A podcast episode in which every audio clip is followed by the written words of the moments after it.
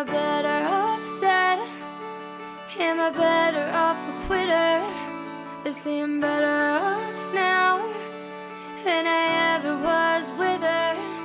As they take me to my local down the street. I'm smiling, but Hey guys， I'm 各位同学，大家早上好，我是瑶瑶老师，欢迎大家来到今天这一期的英语口语每日养成。 今天呢，我们来学习这样一段简短的对话，来自于《老友记》的第二季第四集。Okay, Julie. So now let's start with your childhood. What was that like? Well, in a nutshell. Okay, Julie, so now let's start with your childhood. What was that like? Well, in a nutshell. Okay, Julie. So now let's start with your childhood. What was that like?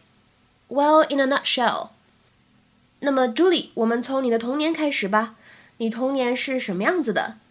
呃，简单说来。Okay, Julie. So now let's start with your childhood. What was that like? Well, in a nutshell. 在这段对话当中呢，首先我们看一下童年这个单词 childhood。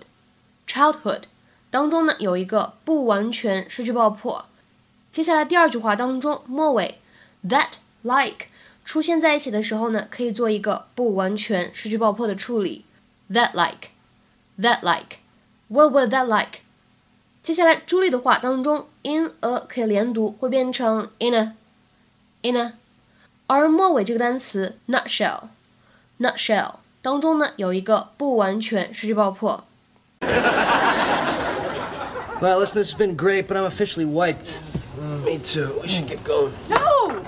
No, I mean, I- no. Come on, you guys. I mean, come on, look, it's only 11.30. Let's just talk. We never just hang out and talk anymore. Rachel, that's all we do. Maybe that's all we do. What about Julie? What about Julie? Well, you have been in our lives for nearly two months now, and we don't really know you. I mean, who is Julie? I mean, what do you like? What don't you like? We want to know everything. Well, that could take a while. So? I mean, who here does not have the time to get to know Julie? I got the time to get to know Julie. You got time. Rach? I know her pretty well. Can I go? That's fine. Okay, Julie, so now let's start with your childhood. What was that like? Well, in a nutshell. 今天节目当中呢，我们重点学习两个知识点。第一个呢，我们先来看一下视频当中呢出现了这样一段话：Well, listen, this has been great, but I'm officially wiped. Well, listen, this has been great, but I'm officially wiped. Well, listen, this has been great, but I'm officially wiped. 今晚挺棒的，但是我累死了。那么在这里末尾出现的这个单词 wiped，把它理解成为什么呢？很累，累趴了这样的意思。其实呢，在我们之前第二百五十期节目当中呢，我们有学过类似的表达。当时呢是在《绝望的主妇》当中，男主角 Tom 他的台词是这样子的：I'm just, I'm wiped out. I'm just, I'm wiped out. 我只是，我只是太累了，我累趴了。如果忘记了的同学呢，可以关注一下公众号“英语口语每日养成”。在今天这期节目当中呢，点一下这个超链接去跳转复习一下。那么在英语当中呢，我们说这个 wipe out 这样一个动词短语呢，如果在它后面加上某一个人做宾语，那么这样一个动词短语什么意思呢？To exhaust or fatigue someone，让某个人累趴了、累坏了这样的意思。比如说下面呢，来看一下这样的两个例句。第一个，All of that cleaning totally wiped me out. I need a nap.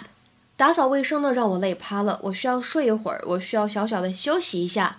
All of that cleaning totally wiped me out. I need a nap.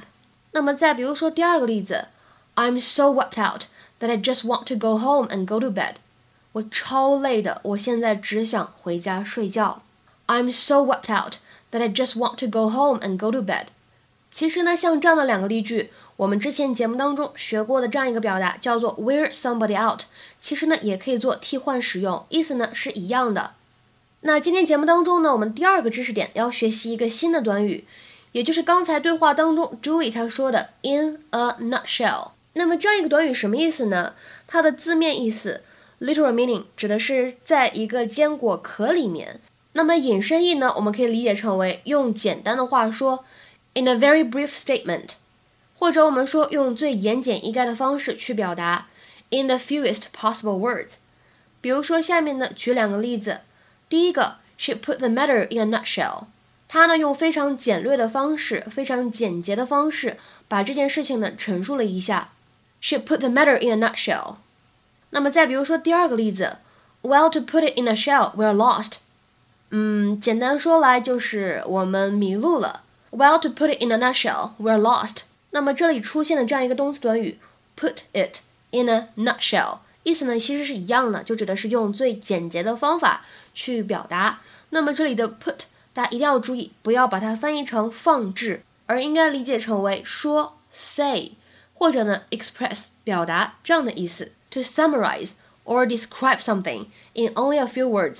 就是用非常简短的几个词去总结、去描述。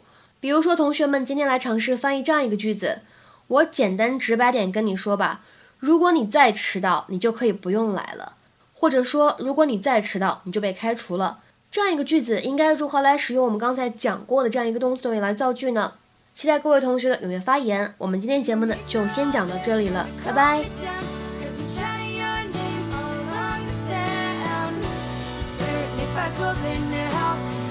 change your mind.